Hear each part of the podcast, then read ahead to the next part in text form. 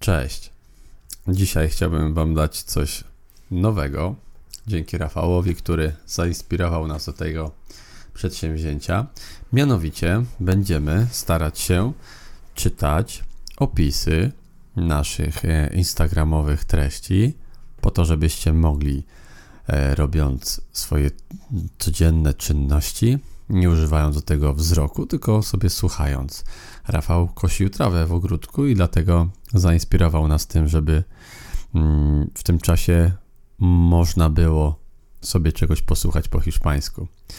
Więc e, witajcie, dzięki, że kliknęliście. Mam nadzieję, że dotrwacie do końca, bo jak nie, to i tak Was będę zmuszał, żebyście to słuchali, więc lepiej po dobroci.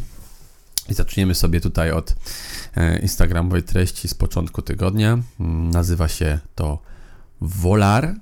Volar. Pamiętajcie, że V w hiszpańskim to jest takie między V a B, czyli lepiej nie czytać bolar za mocno, lepiej też nie volar, lepiej takie miękkie, volar, volar. Bardziej w stronę B, jak już. Yy, I teraz tak, będę czytał Wam opis. Widzimy tutaj przede wszystkim pięknego ptaka z rozłożonymi skrzydłami. Robiło to zdjęcie Alicja w Walencji, bo widzę tam fragment tego słynnego oba oceanarium w Walencji. Więc y, przewijając tego Instagrama, mamy tutaj, pamiętajcie o tym, że y, mamy też wymowę, taką uproszczoną, bolar. Mamy też czasownik volar w odmianie. Vuelo, vuelas, vuela.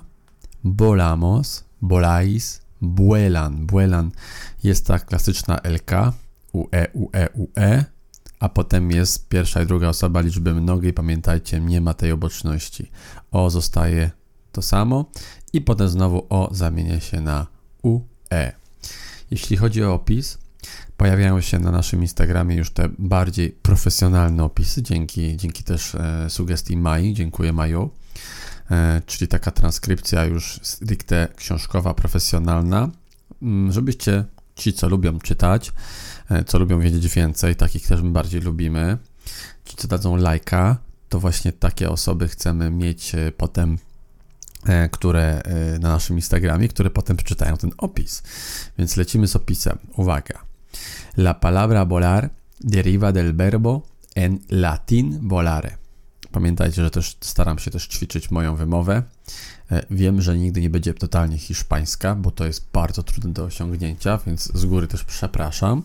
E, jeśli będzie bardzo źle, to poprosimy Tere albo Raula, albo z jednego z naszych native'ów do pomocy. El verbo volar tiene una conjugación verbal irregular y pronominal. Hay que prestar mucha atención a la sustitución, sustitución de o por UE, que ocurre en todas las personas del singular y en la tercera, tercera persona del plural. También se puede usar con el pronombre reflexivo se. Uso. La acción de moverse en el aire de forma natural como por medio de las alas. Las aves vuelan moverse en el aire con la ayuda de transporte aéreo. Aéreo. Mañana vuelo a Nueva York. Se puede usar también para subrayar rapidez de la acción. Mira cómo el tiempo vuela. Mira cómo el tiempo, tiempo vuela. Sinónimos aletear, elevarse. Mam nadzieję, że zrozumieliście. Jeżeli nie, to czytam po polsku. Volar pochodzi od łacińskiego czasownika volare. Nawet tam, nawet też z włoskiego też można, jest podobny ten czasownik. Tak samo jak cantare, prawda? Jest volare. Coś takiego chyba znacie ze słuchu.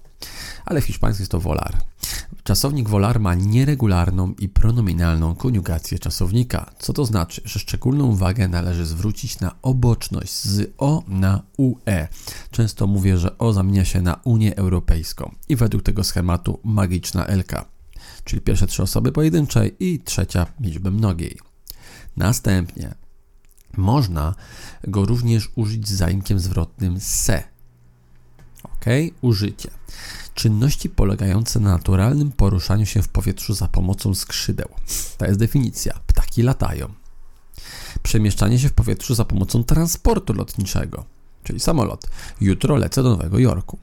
Można go również użyć do podkreślenia szybkości działania. Patrz, jak czas leci. Czyli tak jak u nas synonimy, więc nie zawsze się uda zrobić kalkę językową, ale tutaj tak, jak najbardziej. Czas leci w Polsce i leci. Nie powiem raczej ja lecę jo vuelo, że już zaraz są spadam, tylko bardziej me piro, zmywam się, ale mm, vuelo jako lot z samolotem jest ok lub jak czas leci. Synonimy trzepotać lub szybować. No to wszystko chyba na dzisiaj. Bardzo dziękuję, że wysłuchaliście do końca tą 5-minutówkę, no może 6-minutówkę.